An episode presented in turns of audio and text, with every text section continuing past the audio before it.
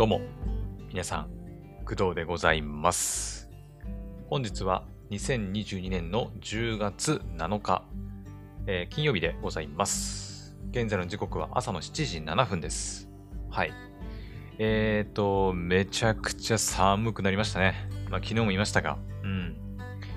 えーと、なんかニュースでもね、あの、東京かな？の方でも、もう秋通り越して冬になっちゃったね、みたいなこと言ってる人人いましたけど、もうまさにそんな感じです。はい。私もね、朝今日、外出て、ちょっと気温をね、あの、確認したら、なんと7度ということで、普通に一桁台の気温が、はい、出ております。はい。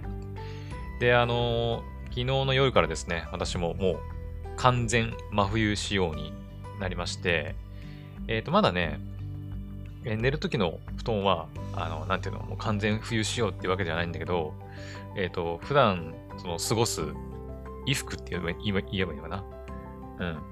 あの、昨日まではね、あの、短パン履いてたりしてね、余裕ぶっこいてたんだけど、さすがにちょっともう寒いなと思って、えー昨日から、はい、あの、長ズボンというか、ね、履くようになりまして、はい。で、昨日の収録の時点でね、もう、あの、上着なんかも着てたりするんで、もう完全に冬仕様ですね。はい。なので、あの、今後はこのスタイルでやっていくことになるんじゃないかなと思います。はい。まあ、これ以降、ね、気温が上がったりすることがあれば、ね、まあ、軽く脱いだりすることはあるとは思うけど、うん。まあでもどうだろうね。さすがに真夏日はないんじゃないかなとは思うんだけど、はい。まあ、10月がもう7日か。ね、もうすぐで3分の1が終わろうとしていますが、はい。まあ、今週3連休ですよね。確か。はい。まあ、なんか天気が悪くてね、なんか運動会を開催予定の学校なんかも、なんか天気が悪くてどうしようかなとか、うん。なんかいろいろイベントをもよあの開催しようとしてる人たちは、ね、せっかくの3連休なのに開催できないなーっていう風に、まあ、苦しんでるみたいですけど、はい。でも本当3連休終わったら、ね、もう10月も3分の1が終わり、ね、もう中旬になり、で、気づいたら10月が終わり、そして11月が始まるという感じで、ね、あっという間ですね。はい。まあ10月が終わる頃にはね、もう大体アニメも出揃ってるかなとは思うんでね、はい。あのまあ、10月っていうか秋アニメね、第1話見た感想なんかも、まあ、出揃っていくんじゃないかなとは思いますが、はい。えー今回もですね、昨日に引き続き、えー今年の2022年秋アニメの第1話をを見た感想をお話ししようと思います。はい。まあ、昨日に引き続きということで、え昨日見たばっかりの作品を、えー少ないんですけど、2作品ちょっと紹介させてもらいたいなと思います。はい。まあ可能であればね、もうちょっと見ておきたかったところではあるんですが、えっ、とね、昨日はヘブン・バーンズ・レッドとか、クローンの奇跡とゲーム実況なんかもね、やったりしてて、なかなかね、新しいアニメを見る時間が、まあ取れなくて、まあ、他にもね、そのワンピースとか、あ、なんだっけな。あと、なんか他にも見た気がするんだけど、ちょっと忘れた。忘れたんだけど、はい、見たりしてたんで、まあちょっとね、新しい作品はまあ2作品。で、片方においては、あの、もう2話ね、更新されてたんで、1話と2話でもう2つ見てっていうのもあってね、はい。まあ作品的にはまあ2つ紹介させてもらいます。はい。というわけで早速やっていきましょう。では、まず一つ目。一つ目の作品は、えーベルセルク黄金時代編メモリアルエディションでございます。はい。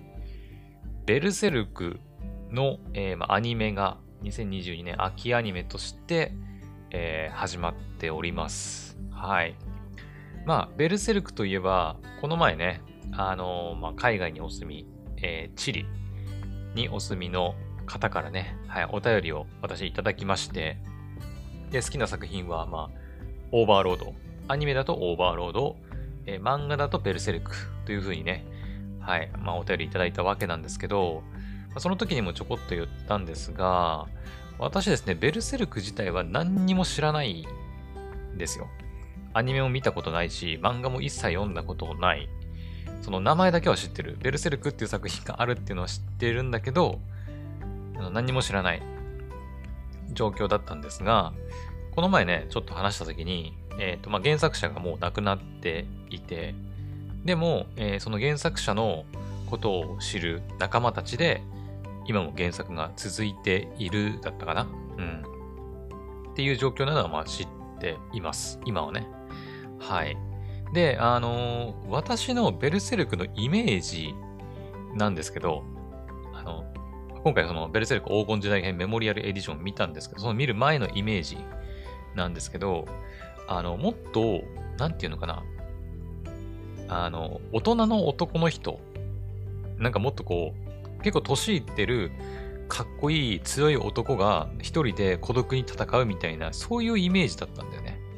勝手に。そういうイメージを私は思い描いてたんですが、今回の、えー、ベルセルク黄金時代編メモリアルエディションはですね、えっ、ー、と、1話まあ見てみたんですけど、あの、意外と若くて、うん。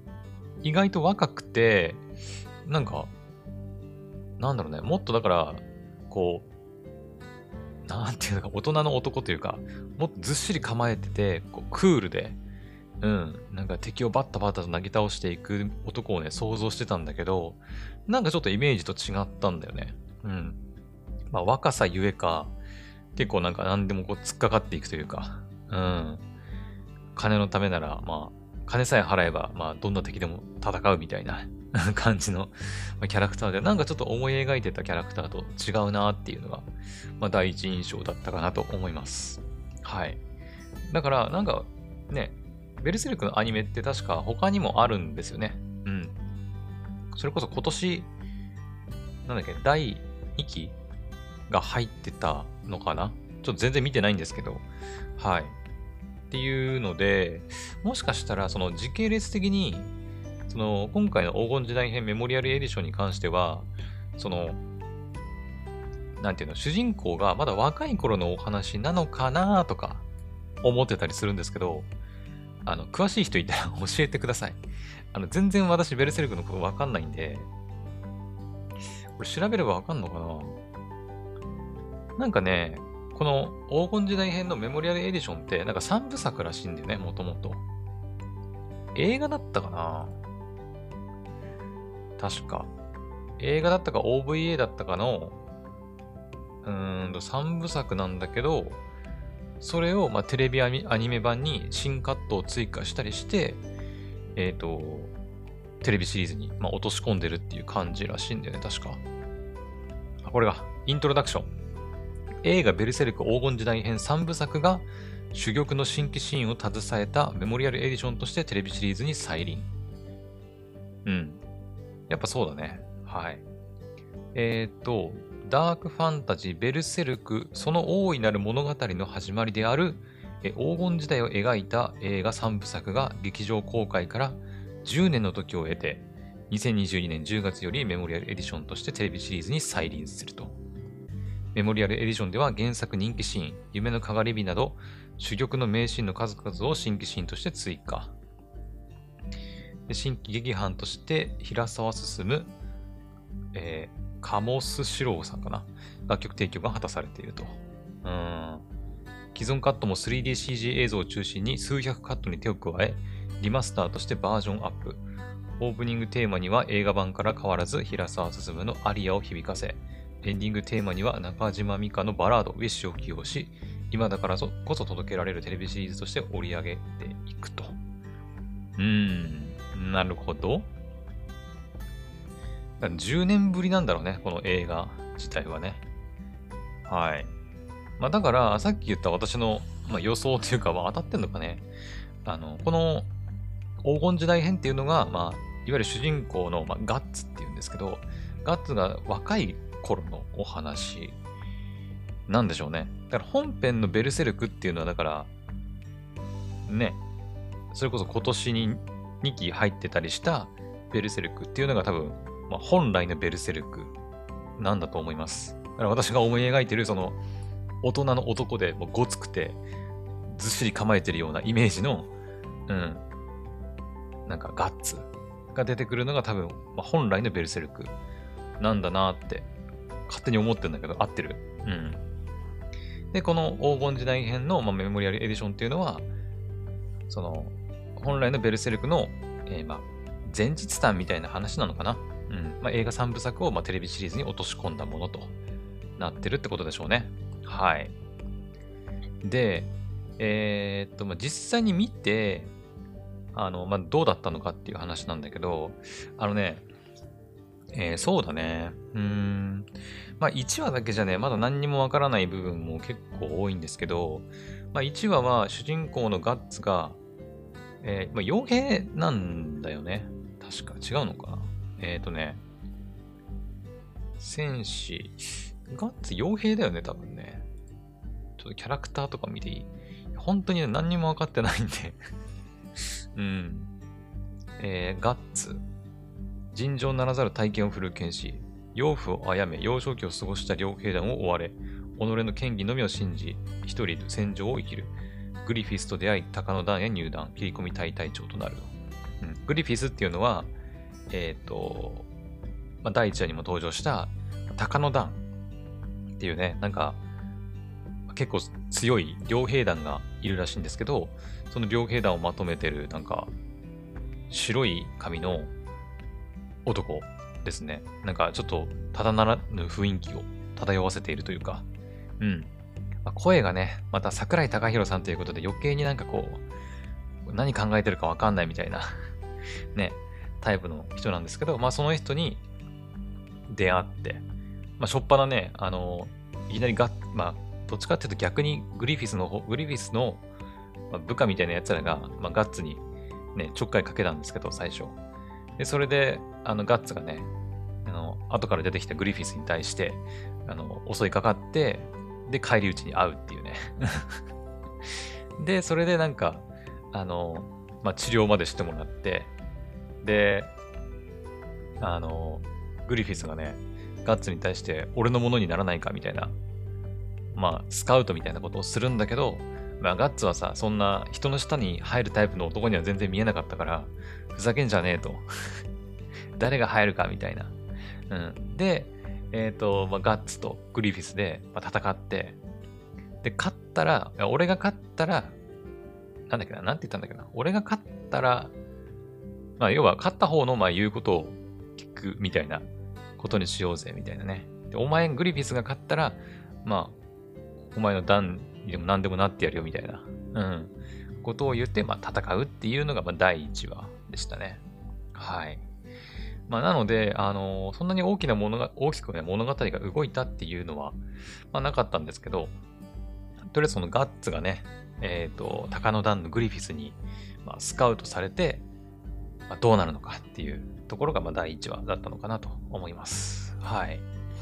だからまだね、こう、面白い、面白くないの判断をするのはちょっと難しいなっていう気はしましたね。まあ、これからその、ね、公式サイトにも書いてあるように、高野団に入団して、切り込み隊の隊長となったガッツが、まあ、活躍、どう活躍していくのか、みたいな部分なのかなとは思うんですけど、うん。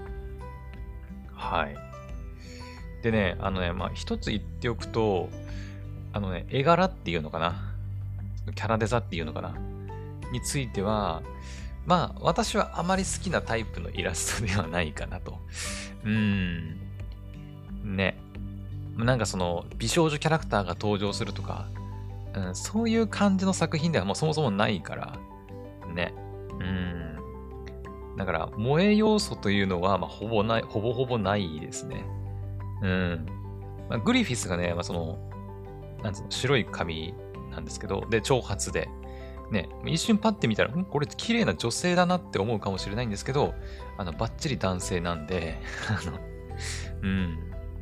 これがね、グリフィスが、あの、女性でさ、めちゃくちゃ綺麗な女剣士みたいな感じだったら、うん、ちょっとなんか、うん、いいなって思うんだけど、まあ、バチバチに男なんで、多分ね、うん、男なんで、まあそういった萌え要素みたいな部分は、まあ、ほぼほぼないんですけど、うん。はい。まあなのでそういうのを求めてる人はあまり好まないかなと思いますね。はい。で、あと私 Unext で、えっ、とね、無修正バージョン。あの、なんかテレビの放映にあたってね、修正が加わったりしてるらしいんですけど、私は Unext であの両方とも配信されてるうちの無修正バージョンを、はい、見ました。まあ、おそらくですけど、あの、エッチなシーンじゃなくて、あの、グロテスクなシーンを多分ね、修正入ってるんじゃないかなと思います。あのね、一番最初の方で、ガッツがね、えー、名前なんだっけな。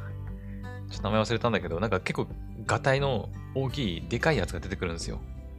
確かね、あの、剣道小林さん、あの、芸人っていうのかな。剣道小林さんがね、声を確か やられていて、そう、剣道小林さんめちゃくちゃベルセルクのファンらしくて、うん。詳しくは知らないですけど、その、なぜかね、ベルセルクの今回の黄金時代編の、そのキャラクターとして声優をやってて、で、そのガッツとケンコバさんが、まあ、声をやってるキャラクターが まあ、一騎打ちみたいな感じで戦うシーンがあったりするんですけど、まあ、そのシーンとかでもね、あの、もう普通に、なんていうの、ガッツの体験が、その敵の、えっ、ー、と、脇腹にね、こう、ぐさって刺さって、ブシャーって血が出たり、その後、あの、ガッツの体験で脳天をかち割られるみたいな、ね。うん。で、目玉がブシャーって飛び出て、あの、頭真っ二つにされるみたいな シーンとかも、まあ結構あるんで、まあ、そういった部分が多分ね、テレビ版では多分修正が入ってるんだと思います。うん。まあ、戦争というか、まあ、戦いのシーンが結構ね、出てきて、血もドバドバ、はい、出ますんで、まあ、そういったちょっとグロテスクなシーンが規制かかってるんじゃないかなと、テレビ版の方はね、うん、思います。Unext ではまあ、無修正バージョンっていうのがね、うん、見れるみたいですけど、他で見れるのかな？無修正のバージョンって。えっ、ー、とね、オンエアかな？オンエア。放送情報見れば多分、ストリーミング、あ、ありますね。うん、放送用の編集バージョンと無修正オリジナルバージョンっていうのがやっぱあって、まあ、アベマとか Unext アニメ放題とかであれば、まあ、あの両方見れるっていうパターン。うん、他にも光 TV、ギャオとかでも両方見れるパターンもあれば、まあ、放送用の編集バージョンしか見れないパターンのワウワウオンデマンドとか、D アニメストアとか、うん、あと、ネットフリックスにおいては無修正オリジナルバージョンしか見れないとかね。まあ、いろいろあるんで、はい。まあ、自分の好きな、普段ね、使ってるプラットフォームで、どっちが配信されてるとかっていうのを確認しといた方がいいのかなとは思います。はい。まあ、修正が入ろうが入る前が、まあ、物語のあれにはあまり関係ないと思うんで、まあ、グロテスクなのが苦手っていう人は、まあ、放送用編集バージョン見ればいいかなとは思いますけどね。はい。まあ私オリジナルバージョン見ましたけど、そこまでかなっていう。まあ私はそこまでグロいのとかそんな苦手っていうわけでもないので、まあそういうのもあるかもしれないけどね。はい。まあ、本当に血が飛び出たりするのが苦手っていう人は、はい。ぜひ、編集バージョン見た方がいいかなと思います。はい。って感じかなうん。だからね、あの、1話だけじゃちょっとまだ面白いか面白くないかっていう判断は難しいなっていう感じですね。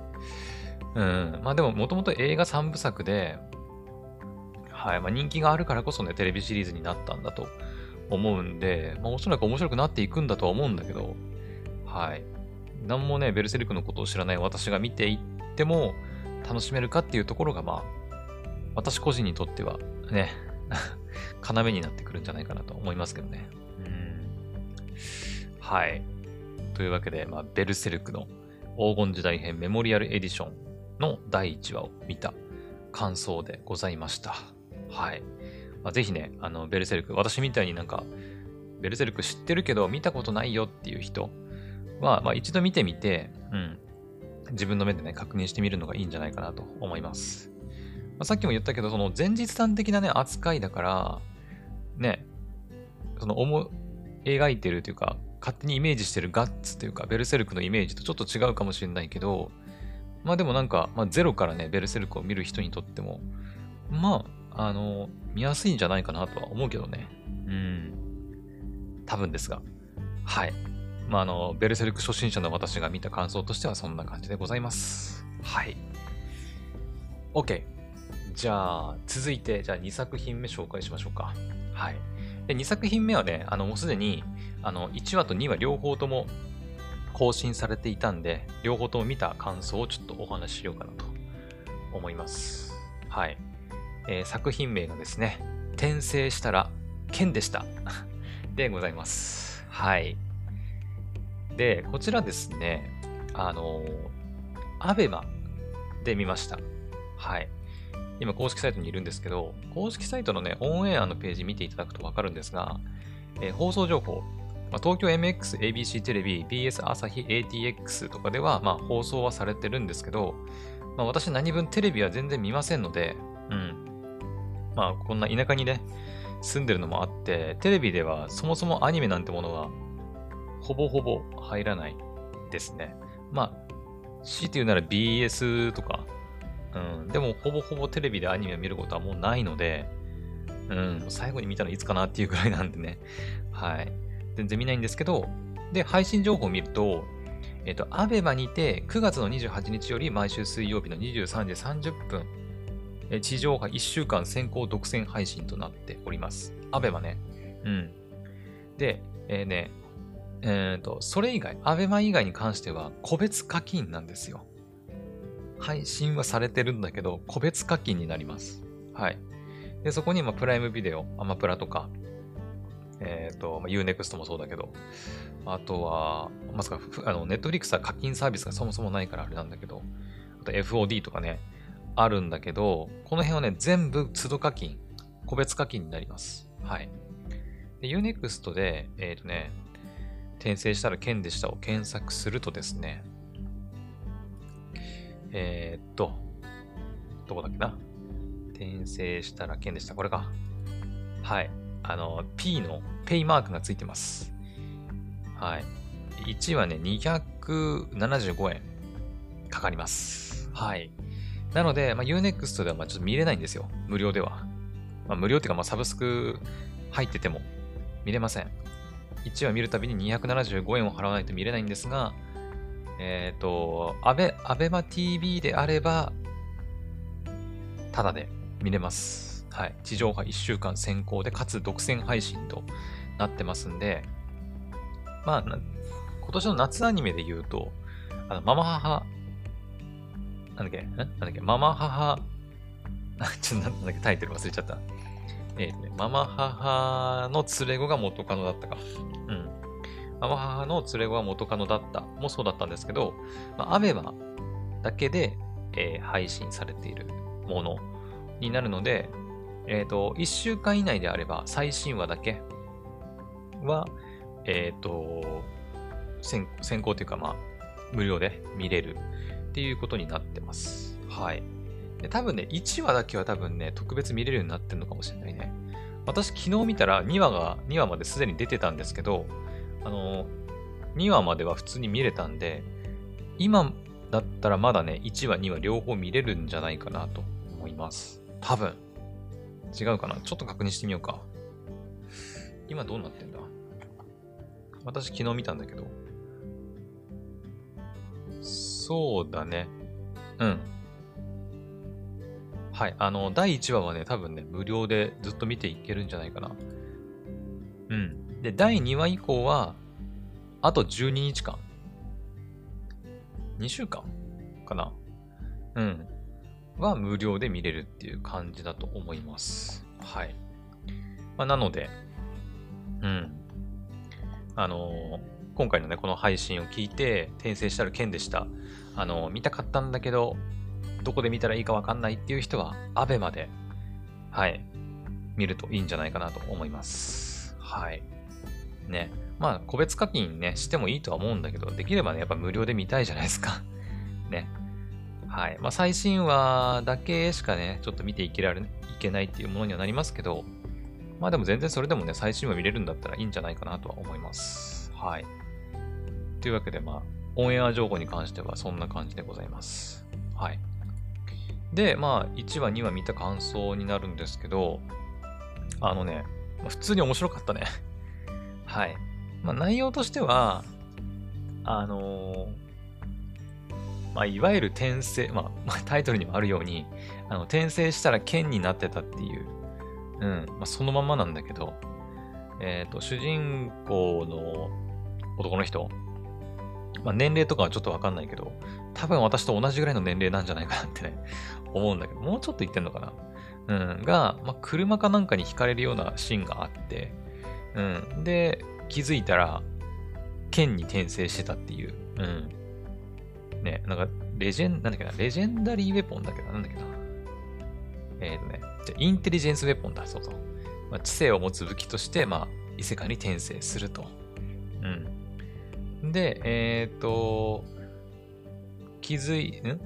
気がついたら剣に転生してて、で、なんか、謎の台座みたいな ところに、まあ、突き刺さってて、うん。で、意識があると。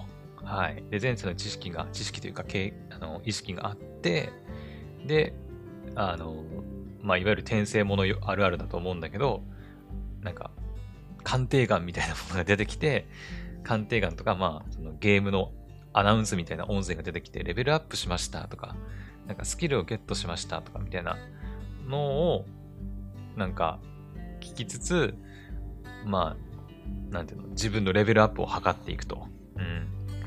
ただ、あのー、自分を使ってくれそうな、まあ、剣の持ち主に、まあ、出会うことができず、もうただひたすらね、その、なんていうの、自分の強化 しまくって、どんどんね、剣としての能力は、まあ、上がっていくんですけど、いつまで経ってもその自分を使ってくれそうな、いい持ち主に出会えないというふうに嘆いていて、でいたところ、えっ、ー、と、まあ、ヒロインのフランちゃんかな？うん、猫耳。黒猫族だったかな？そう、猫耳少女の、フランちゃんと出会って、はい、とあるきっかけで、まあ、出会うんですけど、その子が、まあ、剣の持ち主になってくれて、そのことの、まあ、冒険が始まるというお話でございました。うん。はい。普通に面白かったです。はい。あのね、まあ、黒猫族ということで、まあ、黒猫のね、猫耳少女なんですけど、まあ、可愛いし、うん、なんだろうな、あんまりこう表情がね、豊かっていうよりは、どっちかっていうと、こう、冷静なタイプっていうか、うん。なんだけど、まあ、その黒猫族っていうのが、えー、なんだっけな、進化したことがないっていう種族。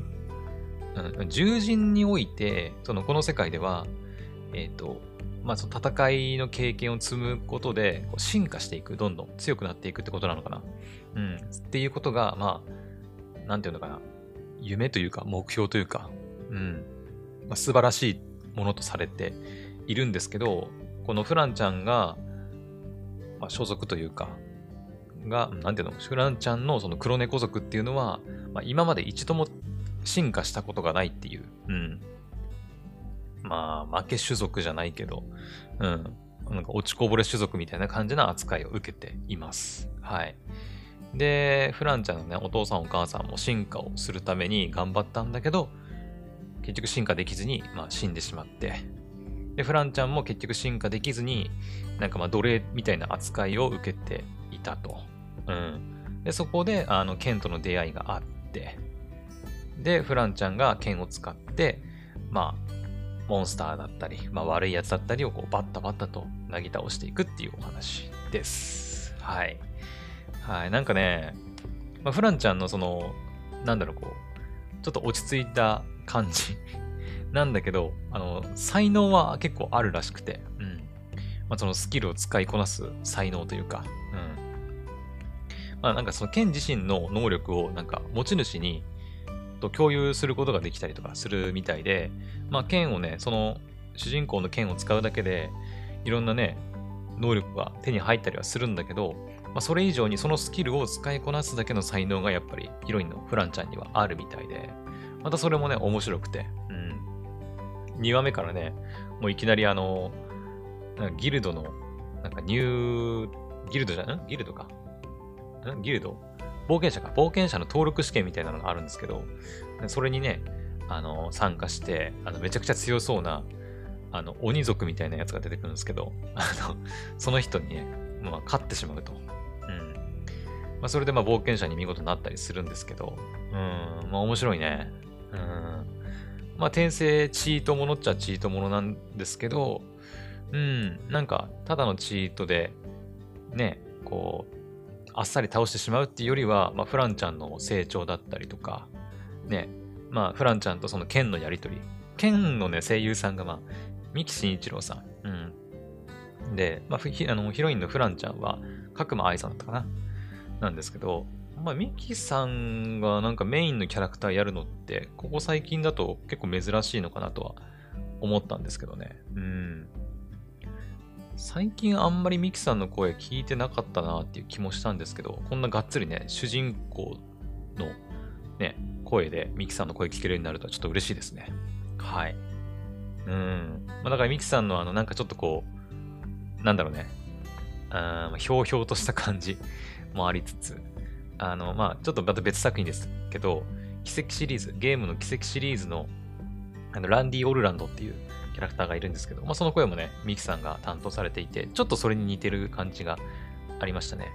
うん、ひょうひょうとして、なんかこう、兄貴分みたいな、面倒見のいい部分みたいな感じがあって、うん、まあ、剣のね、その、人柄的にも、すごくね、あの面白くて、はい、楽しませてもらいました。はい。まあ、だから、そのフランちゃんと剣、まあ、名前をね、その師匠っていう風にね、剣の名前付けられるんですけど、師匠はなーみたいな 感じで、ね、もうちょっとなんかないみたいな。気に入らなかったって言われて、いやいやいやいや、いいっすいいっす全然、みたいな 感じで、まあ、師匠っていうね、名前を付けられるんですけど、うん。ってな感じで、本当にフランちゃんとね、ケンの、まあ、師匠のね、まあ、やりとりもなんかこう、ちょっとほっこりするというか、うん。まあ、たまにはその剣を使って戦ったりとかしてね、うん、面白かったです。はい。まあ、今期はね、どれだけその転生もの、まあ、おそらくあるでしょう。ね、他にも転生ものの作品、多分あるんじゃないかなと思うんだけど、うーん。ちょっとまだね、把握できてないものもありますが、ね、昨日喋ったやつの中にあったっけ？転生もの。あ、悪役令嬢がそうか。悪役令嬢そうか。ラス、あの、ラスボス買ってみましたね。あれも転生ものですね。うん。か。ね、なので、まあ、今期の転生もの作品、チート、異世界転生チート作品においては結構面白い部類じゃないかなと思います。夏アニメにもね、あの、いくつか、こういった異世界転生もの、あの、なんだっけ、あの、あのスライムのやつとか、あの、黒召喚、黒、く、ん？黒召喚師？なんだっけな？とかね、まあ、あったりしましたけど、まあ、それよりも結構、うん、面白いなっていう気がしてます。はい。まあ、そちらのね、あのー、2作品とか他の作品に関してはまたね、夏アニメの、まあ、振り返りの回とかでやりますけど、うん。まあ、とにかく転生したら剣でした。面白かったです。はい。まあ、アベマのね、独占配信とはなってますけど、あの、見る価値あると思います。はい。ぜひ見てみてほしいなと思います。はい。んで、あとはそうだね。あまあ、あと音楽に関して、うん。あのー、オープニングテーマをね、岸田兄弟ジアケボシロケットさんが担当されていて、エンディングテーマを黒崎真音さんの、モア・ストロングリーかなが担当してるんですけど、どちらもね、個人的には結構懐かしいなっていう気がするんですけど、あの、気のせいかな。うん。ちょっと前とかだと、結構ね、黒崎真音さんとかも、テレビアニメのね、主題歌担当されたりしてたんですけど、ここ最近あんまり見てなかったなっていう、うん、気がしてます。黒崎真音さんとかだと、あれとか、ドリフターズとかも担当してたし、あとあれ、グリザイアの果実とかも担当してなかったっけ？違ったっけ？ちょっと忘れたな。うん。あとは東京、あれです東京リベンジャーズじゃない？違う。あのね、あの、陰陽術のね、アニメがあったんですよ、昔。あれなんだっけ？東京、東京なんちゃらっていうね、なんだっけな？ちょっと忘れたな。そう、の、まあ、主題歌とかも確か黒崎真音さんが担当したりとか、ね、してたんですけど、なんか久々な気がしますね。はい。で、あとは、オープニングのその、岸田教団寺明け星ロケッツの、えー、転生したら剣でしたっていう曲なんですけど、これね、もうすでに配信されてます。はい、もう聞けます。うん。まあ、なんだったら、あの、今回のね、ミュージックプラストークのオープニングなんかは、この転生したら剣でしたを、まあ、入れてもいいかなとは思ったりしてるんですけど、岸田教団さんも、結構久々じゃないかな。うん。まあ私もね、曲、リストの中に、あの、岸田教団ジア・明星ロケッツさんの曲ね、入れたりしてるんで、たまに聴いたりすることあるんですけど、でもがっつりアニメのオープニングとかで起用されるのは、結構久々な気がするんですけどね。うん。それこそ、記憶にあるとすれば、えー、岸田教団 &G 明星ロケッツでしょ。えー、っと、あれじゃないあの、吸血鬼のさ、あの、細谷さんと、えっ、ー、と、種田理沙さんがさ、あの、主人公やってた、なんだっけ、あの、ここからは、俺の剣かなってやつ、なんだっけ、えー、あ、ん？ストライク、ストライク・ザ・ブラッド、うん、かな？うん、とかのオープニングも確か、岸田京太ジアケボシロケッツさんじゃなかったかな。あとあれ、あの、自衛隊。自衛隊のアニメあったんですよ、昔ね。自衛隊がね、あの、異世界に転生、転生じゃないな。現実世界に、異世界に通じる門がね、出てきて、そこからまあ自衛隊が異世界に行って、で、その現地の人たちと交流して安全かどうかを確かめるみたいなアニメがあったんですけど、なんだっけな、自衛隊、かの地にて各戦えりみたいな、確か、うん、アニメもあって、そのオープニングなんかも確か岸田兄弟ジアケボシロケッツさんが担当してた気がしますね。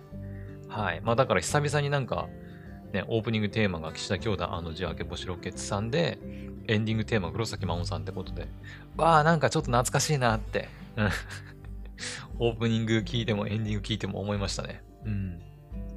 なんかそういうちょっとこう、昔のアニメのなんか懐かしさもはい、曲の方から感じたりとかしてて、うん、アニメ自体もすごい面白いしね。